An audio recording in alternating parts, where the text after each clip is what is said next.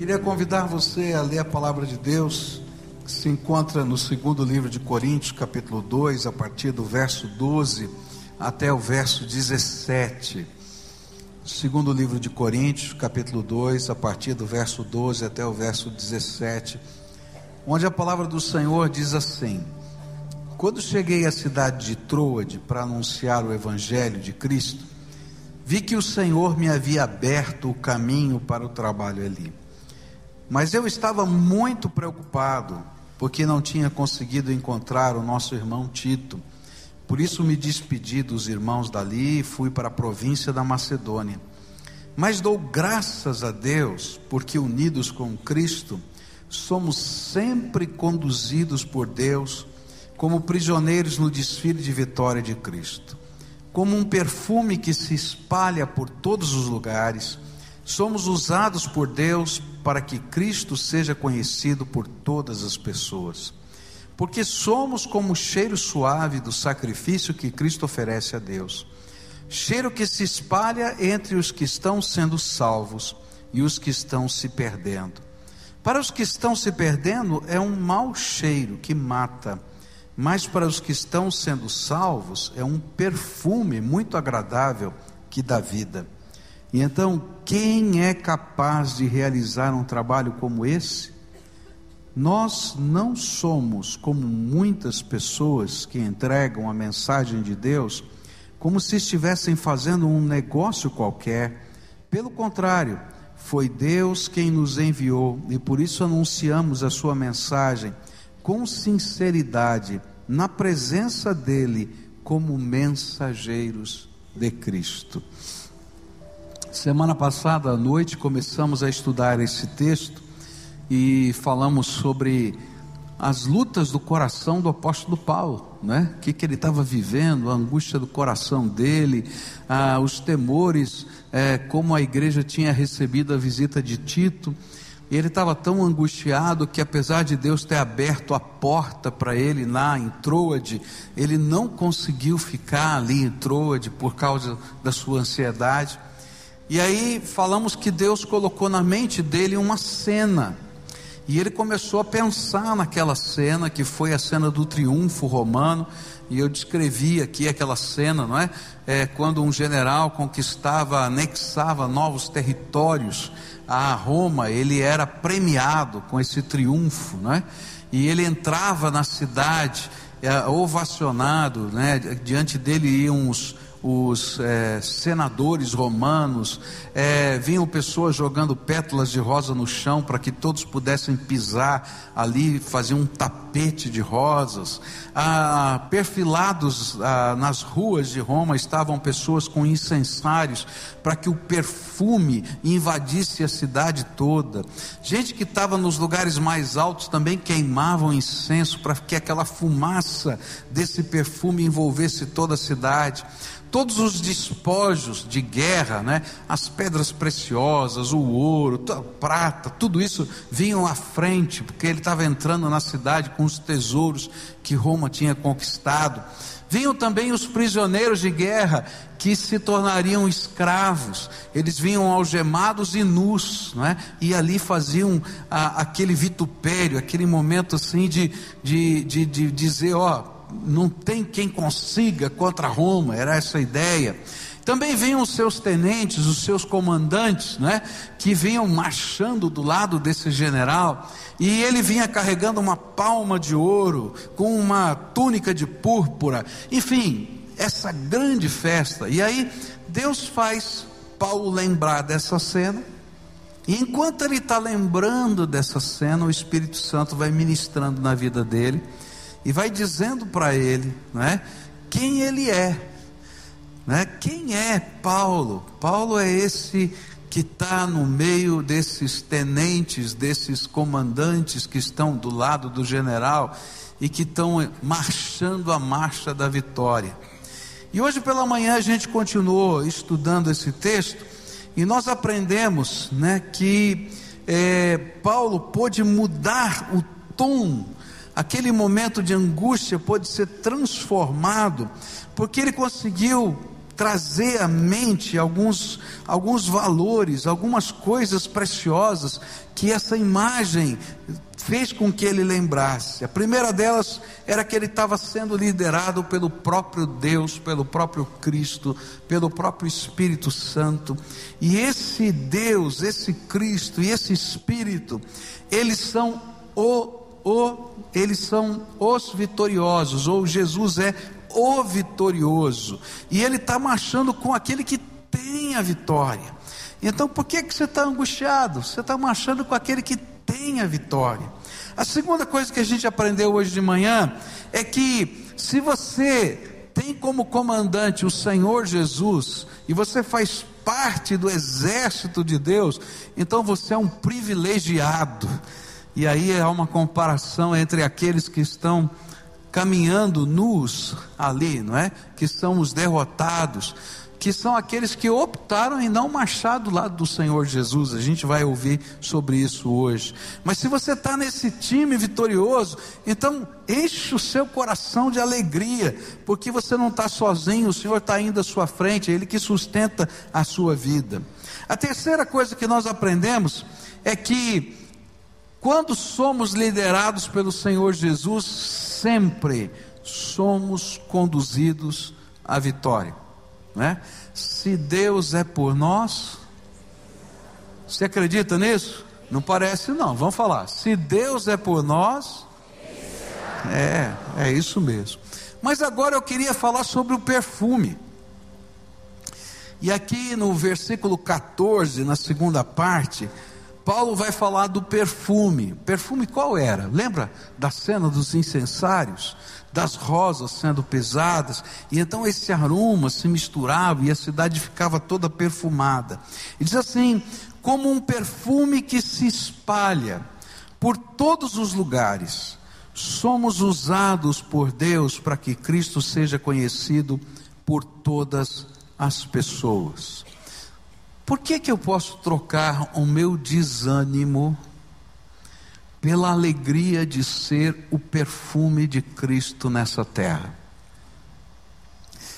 Sabe, esse perfume, a semelhança do incenso queimava e enchia de perfume a cidade, é a sua vida aqui na terra, é a sua influência, é a sua fé, é o seu amor, é o poder de Cristo agindo em você, que se espalha por onde você passa.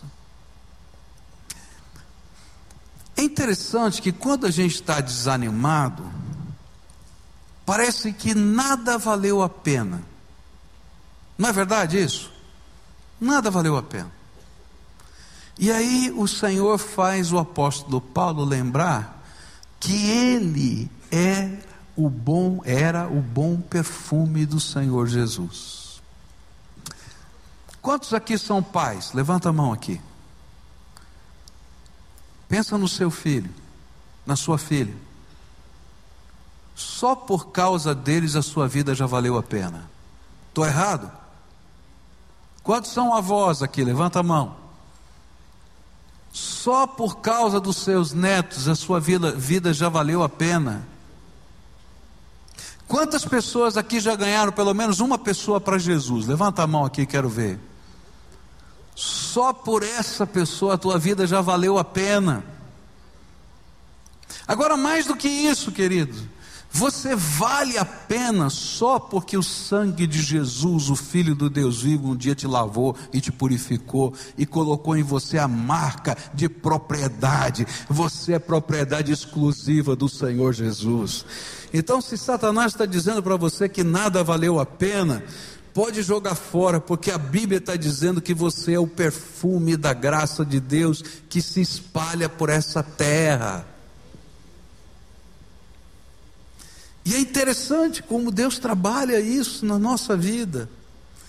A palavra de Deus, ela vai mostrar para o apóstolo Paulo que apesar de ter uma igreja que estava passando por problemas, apesar de ter lá uma série de divisões, de situações, não importava o que estava acontecendo, porque a vida desse servo de Deus tinha valido a pena. Porque onde quer que a gente passa, a gente deixa as marcas de Deus na vida das pessoas. Se você é um servo do Senhor, às vezes sem saber, você está deixando uma boa marca de Jesus na vida das pessoas. É tão tremendo isso, não é? Porque às vezes a gente não conhece as pessoas, a gente não sabe a história, e de repente a, a marca da graça ficou no meio do caminho. Eu tenho encontrado pessoas que eu nunca vi na minha vida e que falam a respeito disso. Olha, pastor, Deus usou a sua vida. Ah, você vai dizer, não, você é um pastor. É, é verdade, eu sou um pastor. Ah, você fala na televisão. É verdade, eu falo na televisão. Mas, queridos, isso é graça de Deus que está circulando através da tua vida. E sabe, isso não é só quando a gente prega o Evangelho.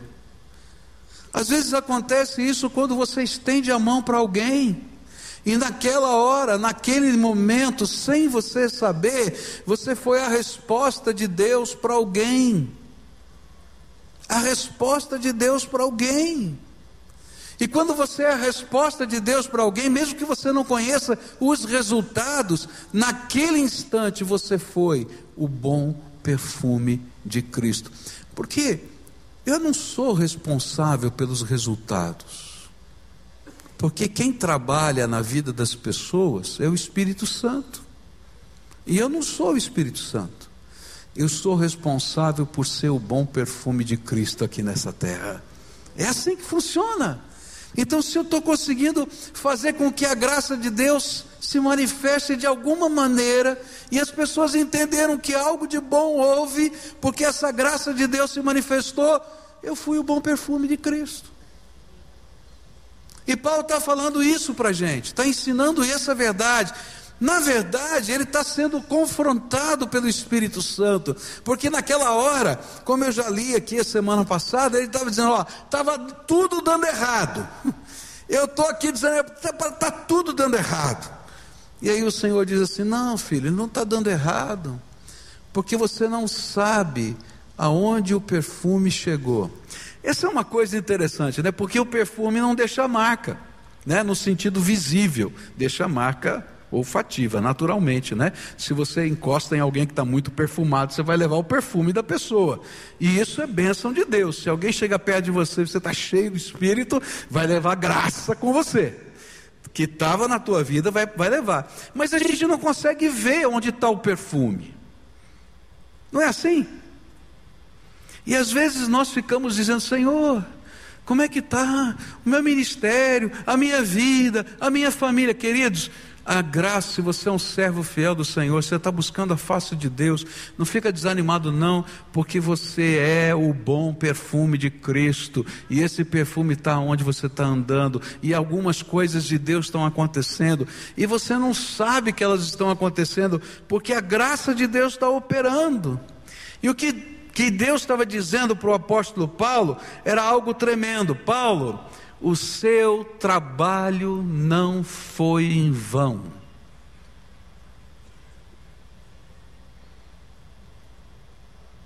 E aí no verso 15 ele diz assim: Porque somos como o cheiro suave do sacrifício que Cristo oferece a Deus, cheiro que se espalha entre os que estão sendo salvos e os que estão se perdendo.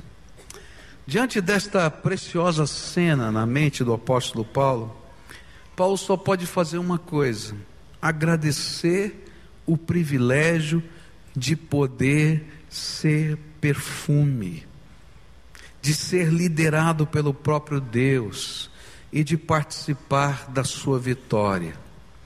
Então, se você está abatido, vou te dar uma receita milagrosa. Você quer ouvir uma receita milagrosa? adora Deus. Adora Deus. Glorifica o nome do teu Senhor. Glorifica o nome do teu Senhor. A gente cantou uma canção tão, tão profunda, não é? Se fizer Ele é Deus, se não fizer Ele é Deus, então glorifica Deus. Enquanto a gente estiver glorificando a Deus, a gente vai entender que Deus tem um plano para a nossa vida, um propósito para a nossa vida. E ainda que a gente não entenda todas as, as intercorrências da nossa vida, a gente sabe que a gente está no centro do propósito de Deus e a gente se torna o perfume de Cristo onde a gente estiver.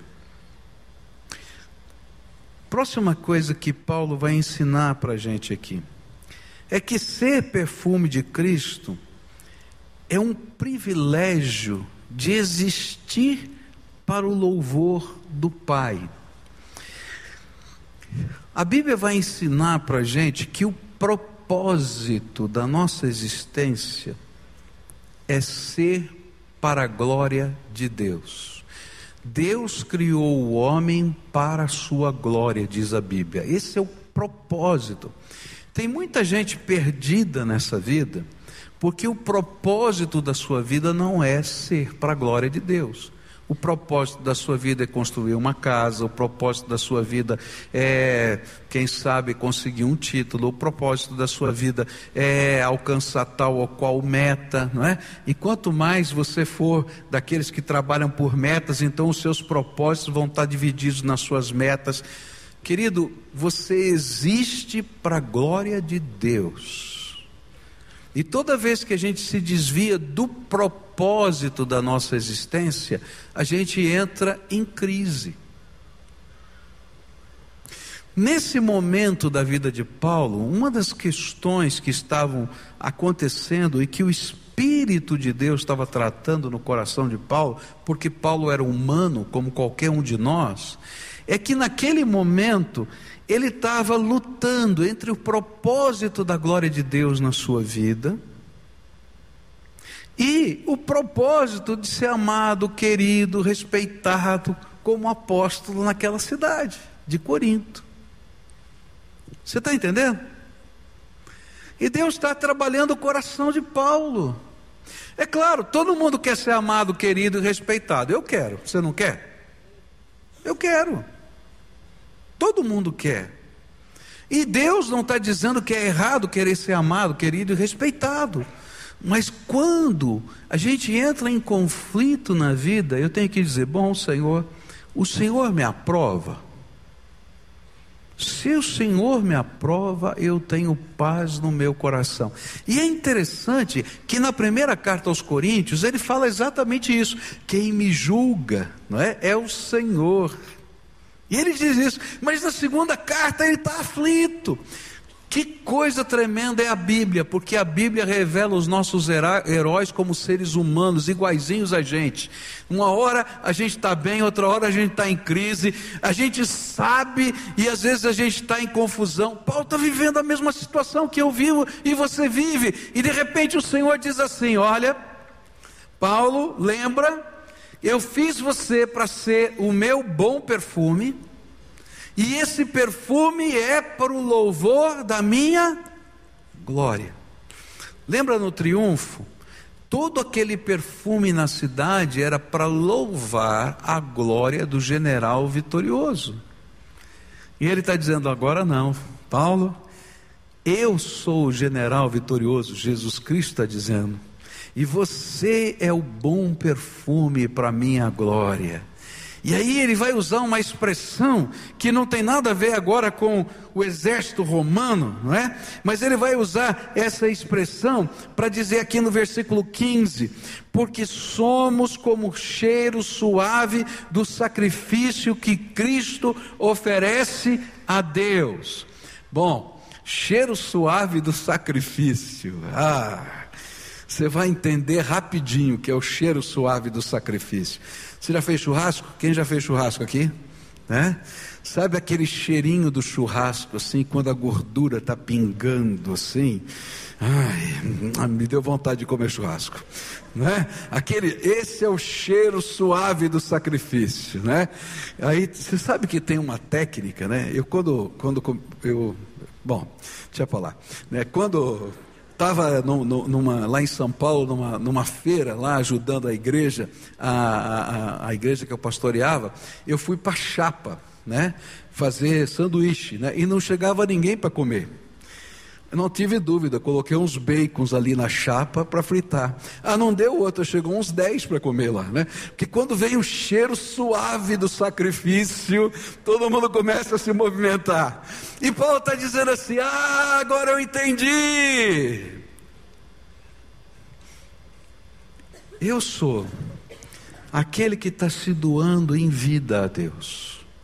Por isso ele vai dizer lá em Romanos, capítulo 12 né, que o nosso culto é o sacrifício vivo, colocado sobre o altar. Eu sou vivo, minha vida no altar de Deus. Mas quando a minha vida está no altar de Deus, sobe ao céu o perfume da minha dedicação. E eu me tornei para a glória de Deus. Se Deus quiser, Ele é Deus, se Deus não quiser, ele é Deus. Eu estou aqui para adorá-lo, para servi-lo. Eu vivo para a glória de Deus. As pessoas vão sentir o bom perfume de Cristo. E o meu Deus vai sentir que a minha vida está sobre o altar. E que a minha vida é uma expressão de louvor e adoração a Deus. Então por que, que eu estou triste? Você já percebeu que às vezes quando você está abatido, angustiado, você entra no teu quarto, fecha a porta do teu quarto e começa a falar com Deus, e você se derrama na presença dele, você não sai do quarto da mesma maneira? Sabe por quê? É porque a gente volta à essência daquilo para que fomos criados. Fomos criados para a glória de Deus. E ali, na expressão da presença de Deus, nós glorificamos o nome do Senhor e a nossa vida se preenche de sentido e de objetivo. Nós existimos para a glória de Deus. Nós criamos os nossos filhos. Tem lá um bebezinho no colo de um papai aqui. Né? É menina ou menina? Menina. Então, como é que ela chama? Gabriele. Papai e mamãe, vocês vão criar a Gabriele para a glória de Jesus. Vocês não vão criar para vocês e nem para ela, é para a glória de Jesus. A tua profissão é para a glória de Jesus. Os teus amigos precisam ser para a glória de Jesus. E quando a gente está vivendo isso, queridos, nós nos tornamos o bom perfume de Cristo. O perfume que mexe com as pessoas que estão à nossa volta e que alegra o céu. Porque Deus está vendo isso como um sacrifício de louvor da nossa vida.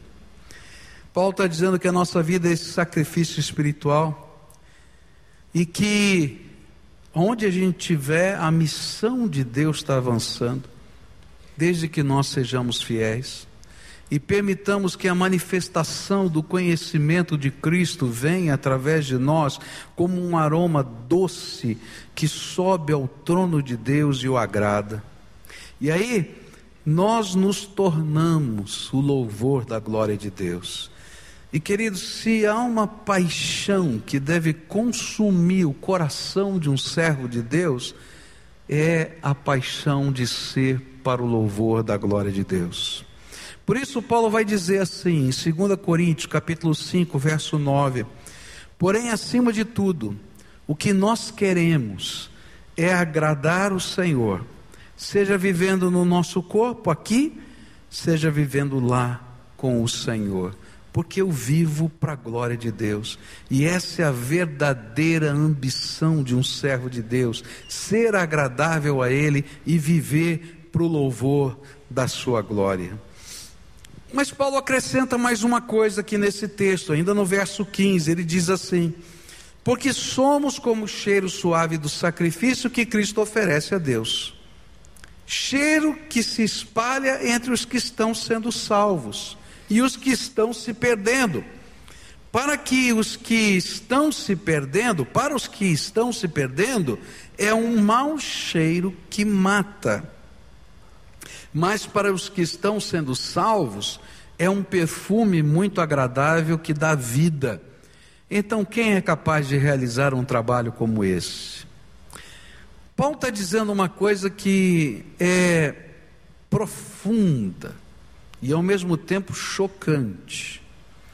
Porque nós somos o bom perfume de Cristo.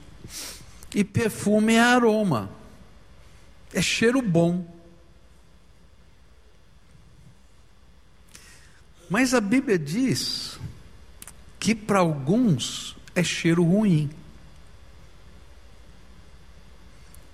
E você vai dizer, como? Como é que pode ser cheiro bom e cheiro ruim? Depende da maneira como eu recebo a palavra de Deus na minha vida. Por quê?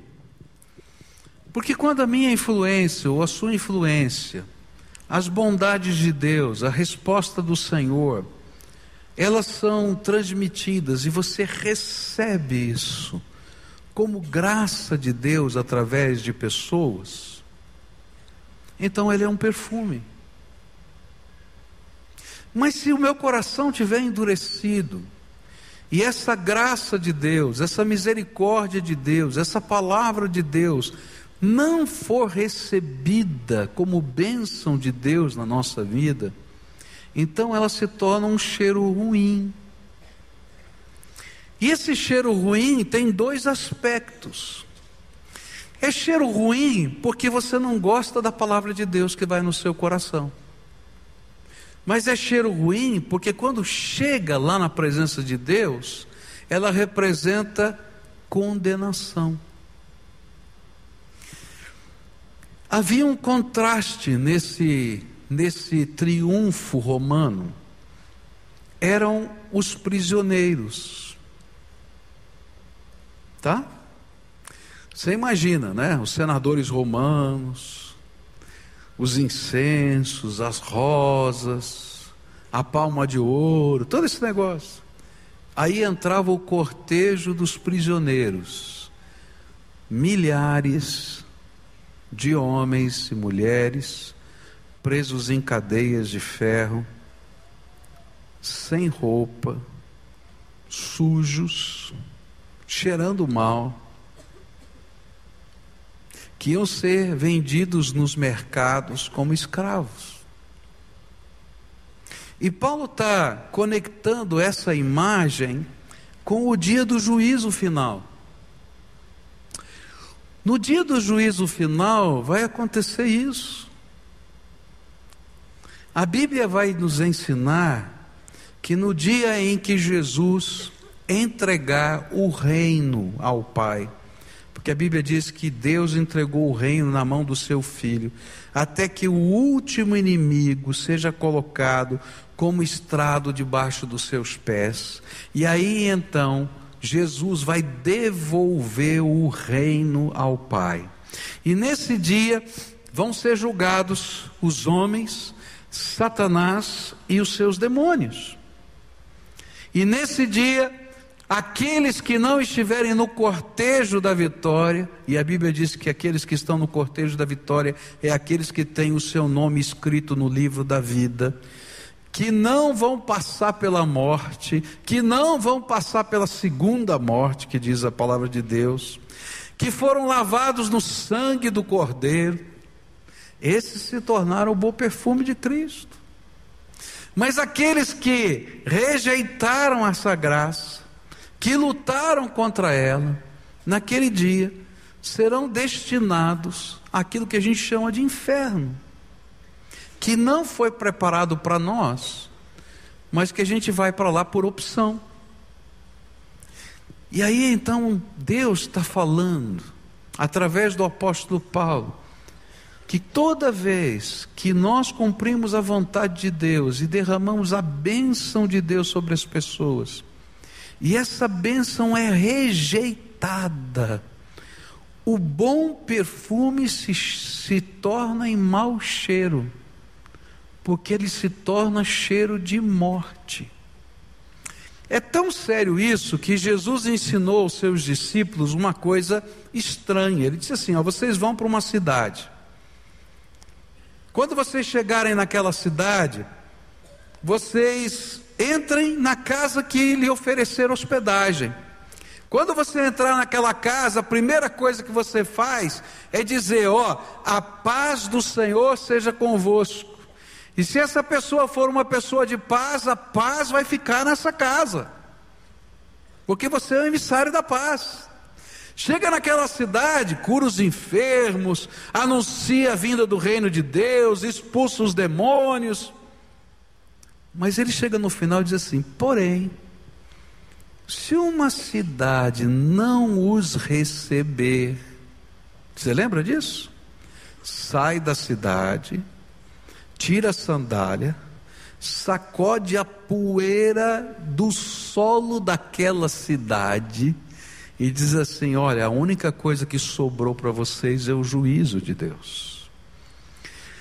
O que a Bíblia está ensinando e que Paulo precisava trazer à mente é que não dá tempo da gente ficar desanimado, não.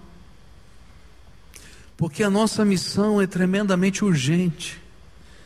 Porque é uma missão de vida e de morte. Nós não estamos brincando de religião. Se você está brincando de religião, você não entendeu nada.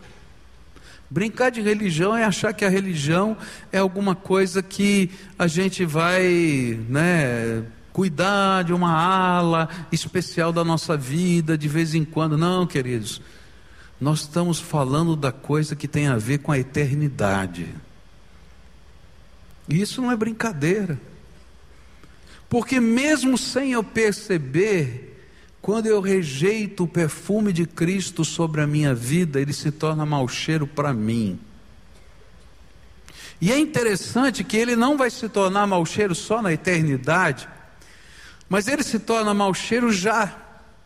Porque a gente começa a ter que resistir à palavra de Deus na nossa vida, e cada vez que eu resisto à palavra de Deus na minha vida, eu me irrito com a palavra de Deus. Eu fico com raiva da palavra de Deus. Eu fico com raiva do mensageiro de Deus. Eu fico com raiva do texto que eu li nas Escrituras. Sabe por quê? Porque meu coração está duro. E quando o meu coração está duro, eu tenho que descobrir razões em mim mesmo para poder rejeitar a vontade de Deus na minha vida. E então eu fico bravo. Deus já mexeu na tua vida e você disse, Senhor, aqui eu não quero que o Senhor mexa, não se mete aqui. E aí a gente foge. É interessante porque o temor do Senhor não nos permite dizer que a gente está com raiva de Deus, porque há um certo temor de Deus na nossa vida mas a gente faz de conta que aquele pedaço da vida não faz parte da influência divina. Aqui não, Senhor. O Senhor pode fazer qualquer outra coisa, mas aqui não. Mas não funciona assim. Porque o Senhor é o dono da minha vida e da sua vida, quer você queira, quer não. Eu posso lutar contra isso, mas um dia um dia eu vou ter que dobrar o meu joelho diante daquele que é o Senhor da glória. E a Bíblia diz que todos aqueles que rejeitaram o Jesus, Jesus durante essa vida, um dia vão ter que dobrar os seus joelhos e vão ter, vão ter que confessar com a sua boca: Jesus Cristo é o Senhor para a glória de Deus Pai. Mas esse dia não vai ser um dia feliz, porque esse dia é dia de juízo. Tem muita gente que não gosta quando a gente prega sobre céu e inferno. Porque diz que nesse terceiro, né, no século 21, na entrada do terceiro milênio, não tem mais lugar para falar sobre céu e inferno. Querido, eu quero dizer para você que não importa quantos anos exista a sociedade humana, a palavra de Deus não vai mudar ela continua sendo palavra de Deus. E ela é a base da nossa fé. E ela ensina que esse dia vai acontecer. E é por isso que o apóstolo Paulo está dizendo exatamente isso. Há um perfume que é de vida, e há um mau cheiro que é de morte. Quando as pessoas se convertem, é perfume de vida de salvação, um convite a marchar neste triunfo. Mas quando rejeitam a misericórdia de Deus, e o ministério da reconciliação, o perfume vira mau cheiro, pois ele representa a morte.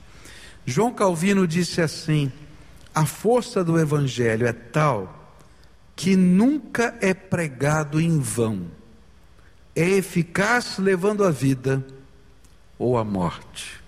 Você que escolhe. Última coisa que eu queria deixar com você nessa noite, que são inferências do pensamento do apóstolo Paulo aqui. Aí Paulo vai fazer uma pergunta. Então, quem é capaz de realizar um trabalho como esse? Ele vai dizer assim: Mas quem, quem é capaz de ser ministro de Deus? Quem é capaz de ser perfume de Cristo? Quem é capaz? A resposta natural é: ninguém. Você se acha capaz? Ninguém. Ninguém é capaz. Mas ele vai colocar aqui um componente diferente.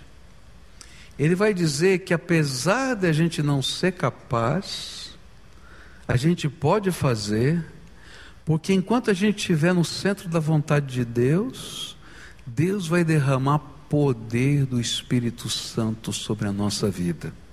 E ele vai dizer em 2 Coríntios 3, versos 5 e 6: Em nós não há nada que nos permita afirmar que somos capazes de fazer esse trabalho, pois a nossa capacidade vem de Deus.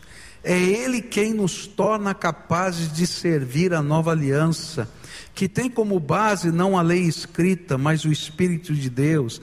A lei escrita mata, mas o Espírito de Deus dá vida. Sabe que coisa tremenda? Você é o bom perfume de Cristo, e de repente o Espírito Santo de Deus diz assim: Olha, vai lá e abençoa essa vida, e ora por essa pessoa. E você vai encontrar uma situação tão difícil na vida daquela pessoa, e você vai dizer assim: Senhor, eu não tenho capacidade para orar por essa pessoa. Eu não tenho capacidade para orar. Eu não tenho capacidade de fazer qualquer coisa.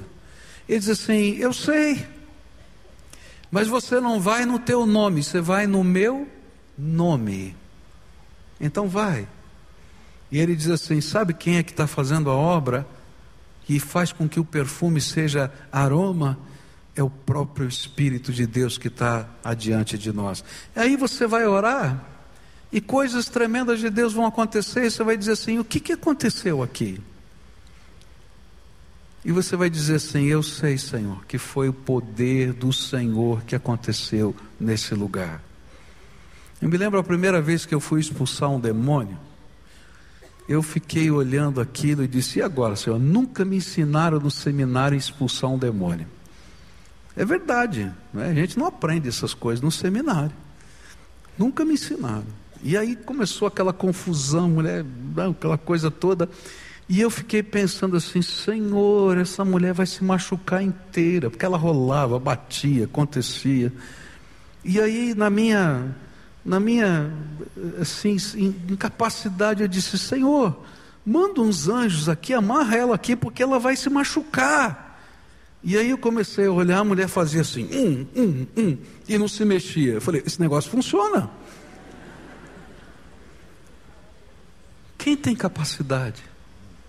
Ninguém. E aí eu me enchi de coragem e falei: Senhor, então agora na tua autoridade, sai. Saiu. E aí eu descobri o seguinte: não é porque é o pastor Pascoal, porque é o João, porque ele tem o título de pastor, porque ele fez o seminário, ou porque ele recebeu o treinamento em cura e libertação. Sabe o que, é que faz a diferença? É se você for um servo do Senhor Jesus Cristo e a sua vida estiver cheia da graça de Deus. Quem é capaz de fazer a obra de Deus? Ninguém. Mas Paulo está tá ouvindo aqui uma coisa tremenda e está falando para a gente: eu não sou capaz, ninguém é capaz, mas tudo que eu faço eu quero fazer na autoridade do nome do Senhor Jesus. Queridos, quando Davi foi enfrentar o gigante Golias, lembra disso?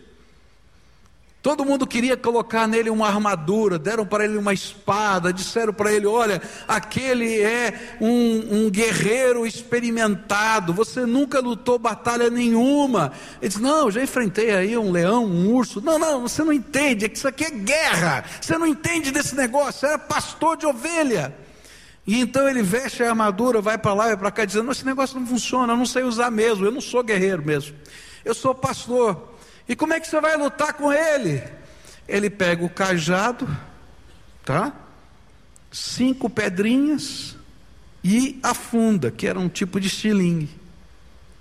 E aí quando ele chega, o gigante olha para ele e diz assim: Você está achando que eu sou cachorro? E que você vai lutar comigo como você luta com os cachorros aí, quando você está cuidando do rebanho, com os lobos?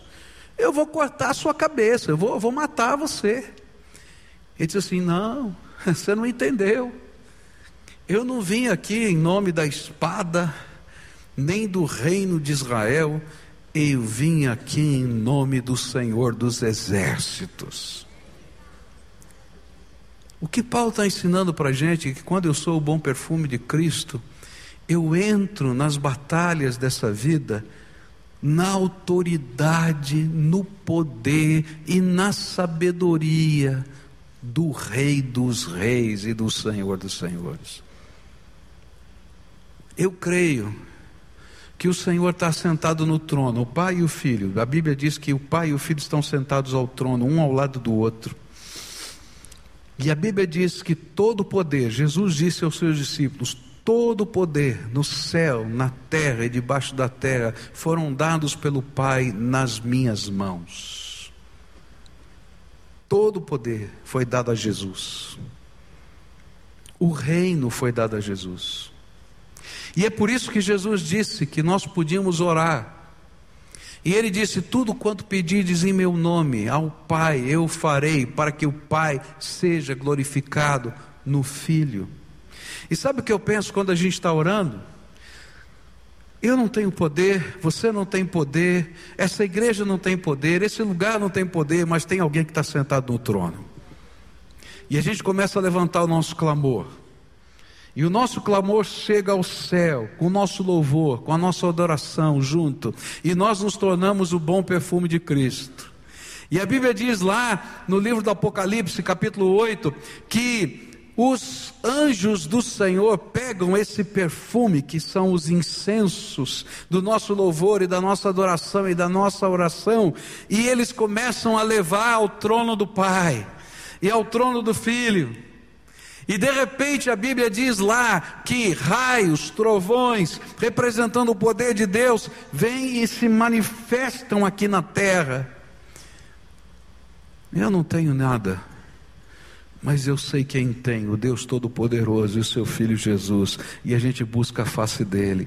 E enquanto a gente está fazendo isso, e enquanto a gente está caminhando por essa terra, enquanto a gente está orando pelas pessoas, enquanto a gente está levando a bênção, enquanto a gente está levando o amor de Deus, enquanto a gente está levando o socorro, enquanto a gente está cuidando de gente, o bom perfume de Cristo se espalha, a misericórdia de Deus se manifesta, os sinais do reino de Deus se se manifestam aqui nessa terra. Para quê? Para que pessoas possam ver que há um Deus lá no céu que se importa com eles.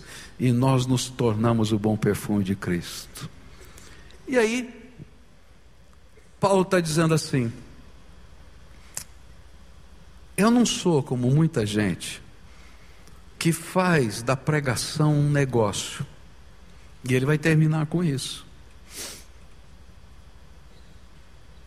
Porque para mim isso não é um negócio. É como se ele dissesse assim: Eu não sou missionário por profissão. Eu não sou pregador por profissão.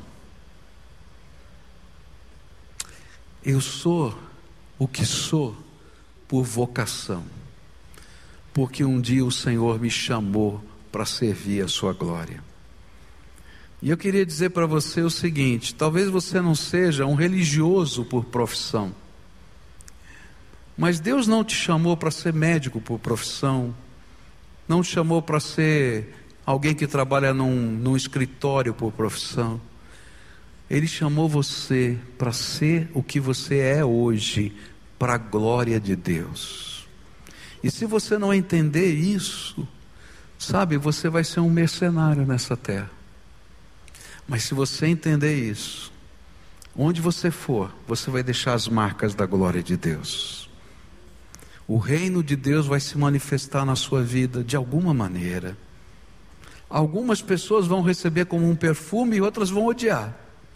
Infelizmente é assim. Alguns para salvação e outros para perdição. Mas nós vamos ser instrumentos da graça de Deus nessa terra. Então por que, que você está abatido? E o salmista disse exatamente isso, né? Por que está abatido a minha alma? Por quê? Confia em Deus, pois ainda eu o louvarei. É assim a vida do cristão. Nessa noite eu queria orar com você, como a gente sempre faz. E eu queria consagrar profissões hoje ao Senhor. Muitos de nós fazemos uma dicotomia entre a nossa vida secular e a nossa vida espiritual. Como se a vida espiritual tivesse no domínio do privado, do que vai acontecer só em casa. Eu quero dizer para você que Deus te chamou para ser servo dele e bom perfume de Jesus em qualquer lugar. E eu queria consagrar a sua profissão a Deus, teu local de trabalho a Deus, porque Deus quer que você seja o instrumento da graça de Deus naquele lugar. Você não vai chegar lá de nariz empinado, olha, sou aqui autoridade espiritual, não. Você vai chegar humilde, mas leva a bênção. Antes de levar a palavra, leva o carinho, leva o ouvido, leva a oração, leva o socorro, leva a intervenção, leva a fé. A gente está vivendo um tempo tão difícil nesse país, não é verdade? Eu preguei segunda-feira passada aqui aos homens e eu falei assim: que existe uma coisa chamada autoridade espiritual. Sabe qual é o único diferencial entre nós que cremos em Jesus e os demais que estão enfrentando essa batalha que está acontecendo no nosso país? Profissão, de dinheiro, de tudo. É o poder do Espírito Santo. E sabe o que precisa acontecer? É que nesse tempo difícil, a gente leve a oração para dentro das nossas empresas. Tem que vender e não consegue vender. Reúne o grupo lá e diz assim: gente, está difícil, não está? Vocês me permitem orar por esse assunto? Vamos orar junto, vamos fazer uma campanha na presença de Deus. Cinco minutos todo dia, a gente vai pedir para Deus abençoar os nossos negócios. Experimenta ver o que Deus vai fazer. Você está entendendo o que eu estou falando? E sabe o que acontece? As pessoas vão dizer assim: opa, vai acontecer a primeira vez, a segunda, a terceira, depois alguém vai dizer assim: escuta, está funcionando esse negócio aí, dá para a gente continuar? Aí você vai dizer assim: não, mas agora não vamos fazer mais, não vamos fazer mais isso. E a gente vai ministrando graça de Deus. Se você está vivendo tempo difícil, tá? Quando você receber o teu salário, reúne a tua família, coloca em cima da mesa lá o contra-cheque ou o olerite, tá? Porque não, não, adianta ficar com segredo se você ganha A ou B, cara, larga a mão, você vai como arrumar encrenca para tua vida, tá? Bota lá, coloca a mão em cima de Senhor, tudo é para tua glória. Ensina a gente a viver com pouco ou com muito. E comecem a orar dentro da sua casa. Ministra na vida daqueles que estão aflitos. Reparte o que você tem com aqueles que não têm. Talvez tenha alguém lá que está perto de você que está pior do que você. Vai lá e reparte liberalmente. Você vai ver o que Deus vai fazer. Por quê? Porque você é o bom perfume de Cristo. Ora com as pessoas. Oferece a graça de Deus. Quando a gente começa a fazer isso, a gente descobre que a gente está aqui nessa terra em qualquer lugar, fazendo qualquer coisa para a glória de Deus. E a glória de Deus se manifesta na nossa fraqueza. Creia, toma posse pela fé. Seja só servo de Deus. Tua profissão hoje vai ser dedicada ao Senhor. Você crê nisso? Tua casa vai ser dedicada ao Senhor. Tua casa precisa ser do Senhor. Há casas que são lugar da intriga. Eu conheço gente que não quer voltar para casa. Porque pensa, quando chegar em casa a gente vai brigar de novo. E o pior é casa de crente. Gente, não é isso que Deus preparou para vocês, não. Você está brigado com teu marido hoje, você está brigado com a tua mulher hoje, tem que pedir perdão um para o outro, e não importa quais sejam as razões um do outro, porque não tem benção quando o casal está dividido. A Bíblia diz que as orações são impedidas. Então, faz assim, ó, vamos começar de novo com a graça de Deus. E se Deus trouxe você aqui hoje para ouvir isso, não vai ficar com raiva, porque isso é sinal do mau cheiro. É verdade, eu não estou brincando. A casa da gente tem que ser lugar da paz.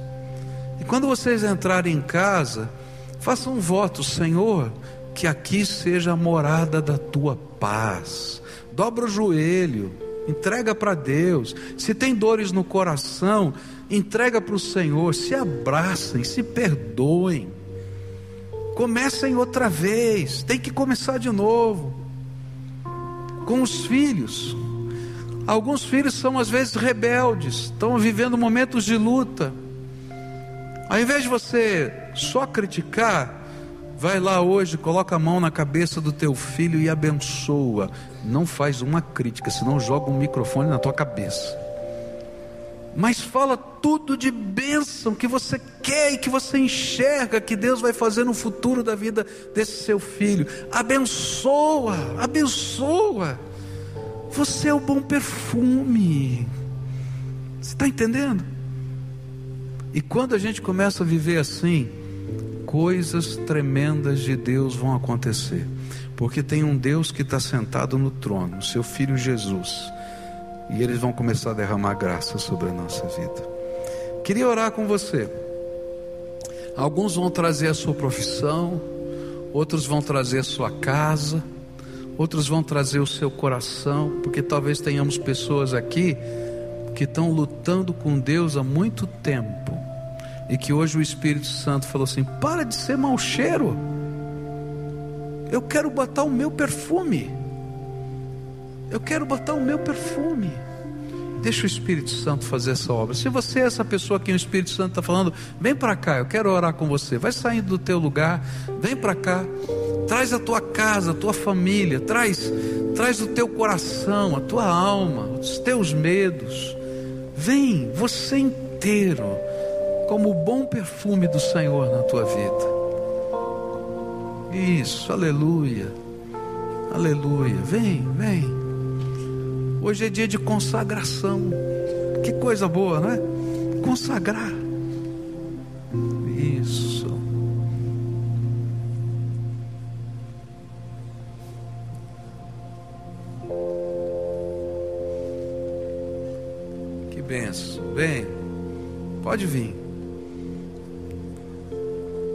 Essa cidade vai ficar perfumada hoje, em nome de Jesus, não é? Que bênção, que bênção, que bênção.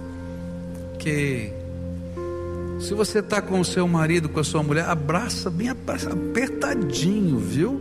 Bem apertadinho mesmo. Que essa casa tem que ser uma bênção. Quero orar por essa casa em nome de Jesus, tá?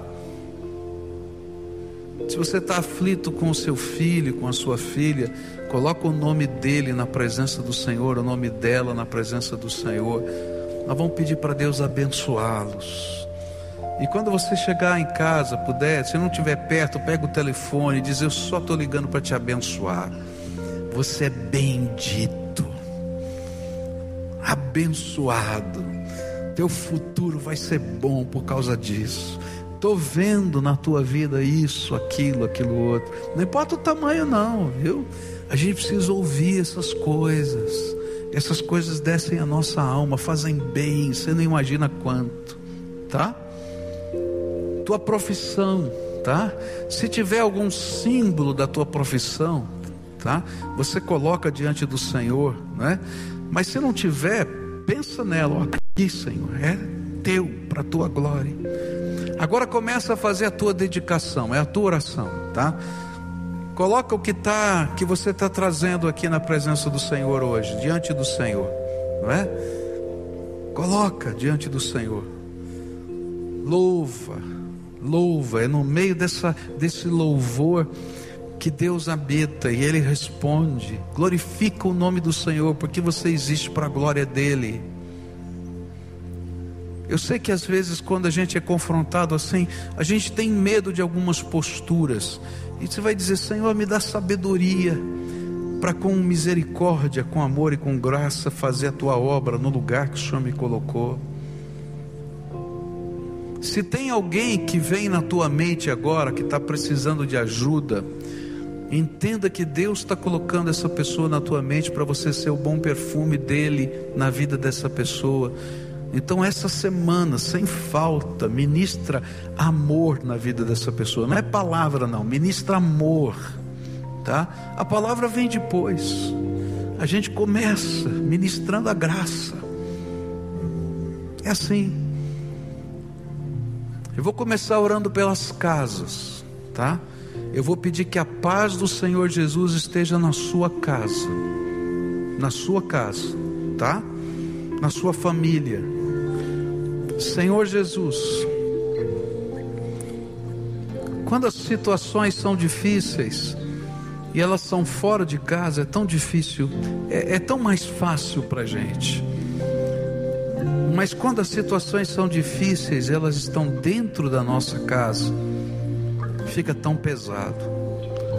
Quando marido e mulher estão brigando, quando o Senhor não há harmonia entre pais e filhos, e é por isso que tantas vezes Satanás quer destruir a nossa casa, porque ele sabe que destruindo a nossa casa, ele quebra o nosso coração em pedacinhos, ele abala a nossa fé.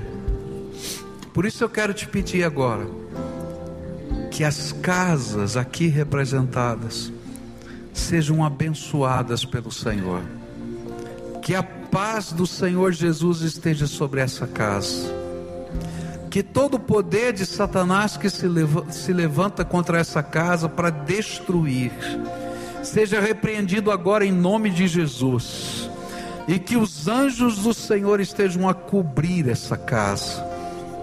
Quero te pedir, Senhor, que haja bênção no casamento dos teus filhos. Que o Senhor restaure o amor, que o Senhor restaure a alegria, o perdão, e que haja, Senhor, reconciliação.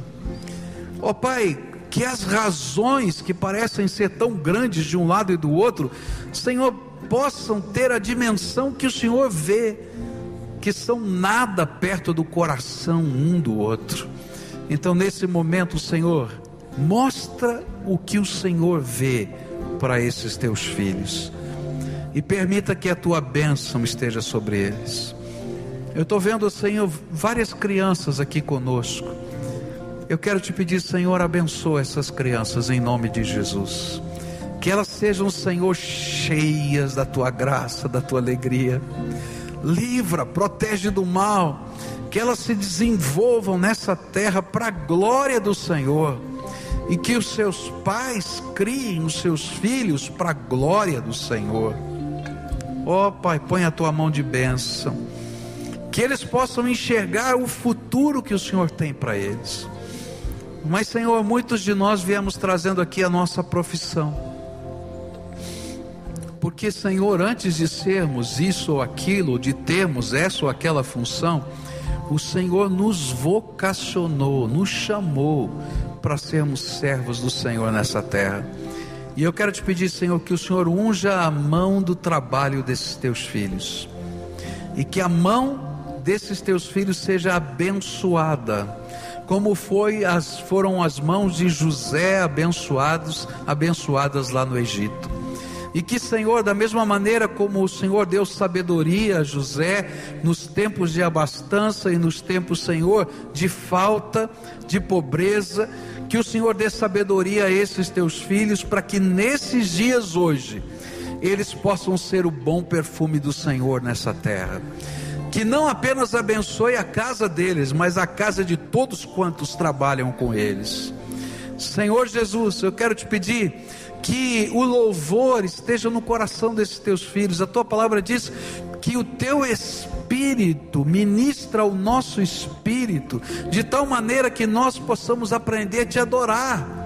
Então eu quero te pedir, Senhor, derrama agora o teu Espírito Santo para que os teus filhos, cheios do teu espírito, te adorem no espírito, Senhor, conforme a tua palavra nos ensina.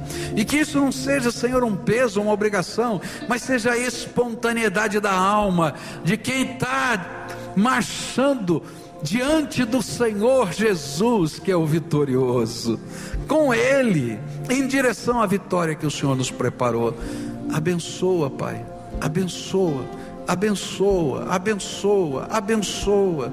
Que as mãos sejam benditas, que os pés sejam ungidos, que os lábios proclamem a tua verdade, que os olhos enxerguem a tua glória e que eles sejam instrumentos do teu poder.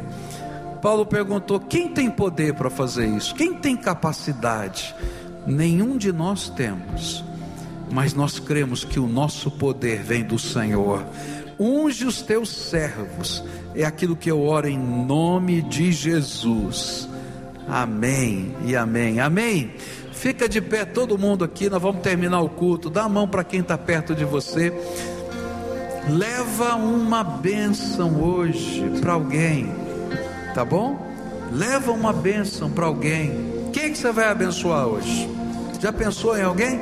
Quem é que você vai abençoar? Tá? Então pede graça de Deus. Às vezes, a bênção que é mais necessária é um abraço, um beijo, uma reconciliação. Não leva só a bênção litúrgica, não, tá? Que essa às vezes irrita. Vai lá e ministra amor de Deus na vida de outras pessoas. É assim que Deus trabalha na nossa vida, não é? Se você está aqui é porque o amor de Deus se constrangeu, não é assim? Então agora adora a Deus e abençoa. E amanhã você vai trabalhar. Vai ser pesado, vai ser difícil, mas você não vai sozinho. Você vai ser o perfume de Jesus lá na tua, na tua empresa.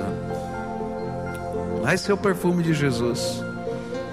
E Deus vai começar na verdade, ele vai continuar, porque ele nunca parou de cuidar de você. Não é verdade isso? Então agora adora a Deus para a gente encerrar esse culto.